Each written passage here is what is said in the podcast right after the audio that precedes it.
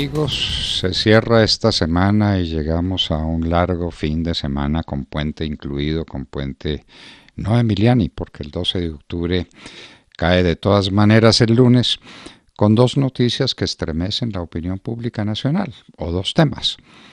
El uno es el que se refiere a la prisión del presidente Álvaro Uribe Vélez, que es asunto sobre el cual ha corrido tanta tinta y se ha dicho tanta paja, para hablar con entera franqueza, que la gente ya no recuerda por qué está preso Álvaro Uribe Vélez.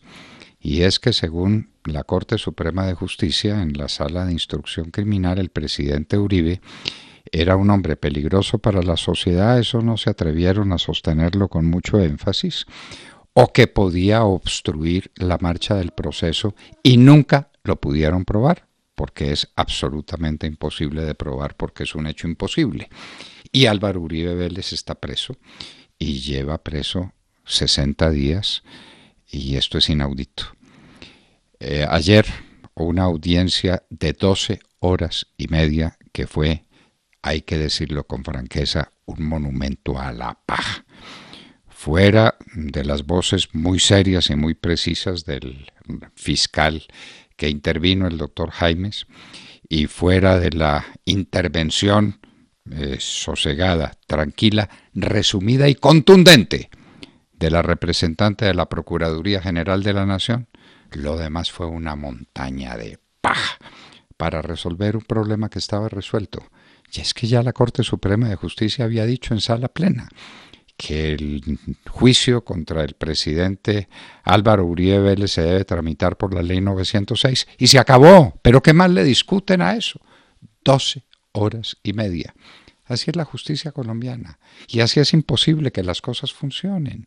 ¿Y por qué razón se permitió en ese proceso la presencia del sujeto Montealegre y de eh, su eh, carnal, como dicen en México, su carnal Perdomo? ¿Por qué? ¿Por qué?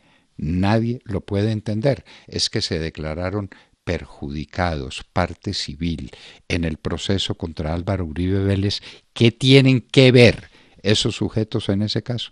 ¿Por qué la juez admitió que participaran en el proceso con el único objetivo de confundir, de alargar, de hacer difícil la marcha de la justicia? Por qué lo permitió y por qué los abogados del presidente Uribe no armaron el gran escándalo nacional contra semejante abuso. Ahora cualquiera se puede declarar perjudicado por un proceso en el que quiera participar porque le da la gana y por tener tribuna y por eh, eh, meterse discurso de dos horas hablando de Habermas y de otros filósofos del derecho que por supuesto Montealegre no se ha leído nunca y que alguien le pasó el dato que esos señores habían escrito algunas cosas que podía citar y que qué tienen que ver con la obstrucción de la justicia de parte del doctor Uribe. Bueno, ese tema estremece la nación Mañana a las 8 de la mañana tendremos la audiencia en la cual la juez dirá lo que ha debido decir en un cuarto de hora. Y es que por decisión de la Corte Suprema de Justicia todo tiene que volver a empezar porque se rige por la ley 906 y el presidente Uribe, de acuerdo a la ley 906, no tiene imputación de cargos ni tiene ninguna medida de aseguramiento. Eso debió decirse en 15 minutos. Bueno, se dice después de muchas horas pero ya mañana sabremos a qué atenernos y esperamos que sea la solución, como todo apunta, como todo apunta, a que sea la solución de la libertad del presidente Uribe. Y al mismo tiempo, el país queda conmovido con la noticia de que 25 años después, las FARC se vinieron a acordar a estas alturas de que ellas asesinaron a Álvaro Gómez Hurtado. Y uno dice, pero ¿cómo alguien se imputa un asesinato que, eh, que le puede hacer daño? No, es que a los de las FARC no les hace daño. Matar a Álvaro Gómez Hurtado o no matarlos es absolutamente indiferente para la impunidad que les tiene decretado el acuerdo maldito celebrado entre Santos y ellos mismos en La Habana. A ellos no les pasa absolutamente nada. Y el único sujeto que aparece en las FARC es el tal Tornillo o Lozada, porque quien dio la orden, que fue tiro fijo o que fue eh, no Raúl Reyes, sino cualquiera de esos bandidos, eh, está muerto, está muerto. Y él le transmitió la noticia a cuatro que también están muertos y ahora aparecen dos que colaboraron y que también están muertos. Por Dios, un sainete de esos no se merece la República. Las FARC no mataron a, Álvaro Gómez Hurtado, no fueron ellos los que asesinaron a Gómez Hurtado, que lo mató el régimen. ¿Y por qué quieren las FARC prometer al régimen? Pues porque son socios.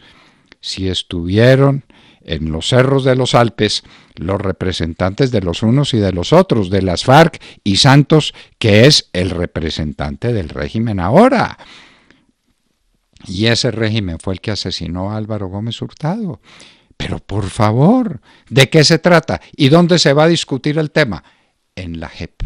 En la JEP que según Timochenko, cuando llegó allá muy emocionado, dijo, estoy aquí transido de emoción y de esperanza, porque es la primera vez en la historia que los guerrilleros, es decir, los asesinos, comparecen a un tribunal que les es propio porque ellos mismos lo crearon. No hay derecho, no hay derecho.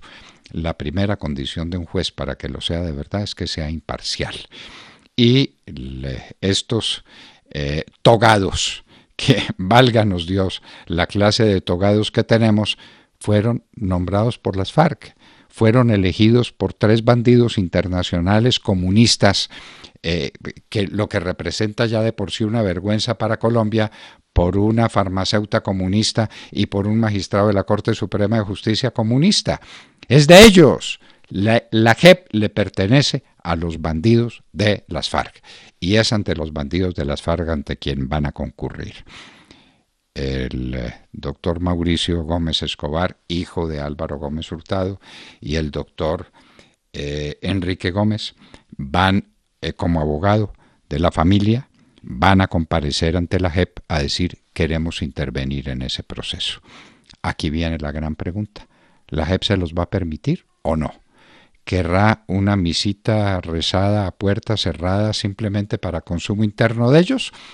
¿O correrá el riesgo de hacer como debe ser un gran proceso público donde este tema se debata? Los grandes temas nacionales no se pueden discutir a puerta cerrada y resolver a puerta cerrada.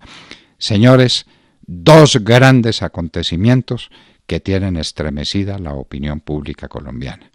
Y mientras tanto, mientras tanto, señores, ¿quién habla de la economía del país, del empobrecimiento nacional, de la falta de recursos para hacer mercados, del endeudamiento colosal al que nos condenó Juan Manuel Santos y que este gobierno no ha hecho cosa de provecho para contenerlo, los grandes temas nacionales, la falta de exportaciones, un país empobrecido, un país en ruinas, ese sí debiera ser el tema nacional y no estos sainetes que nos tienen montados y que debieran tener muy otro desarrollo.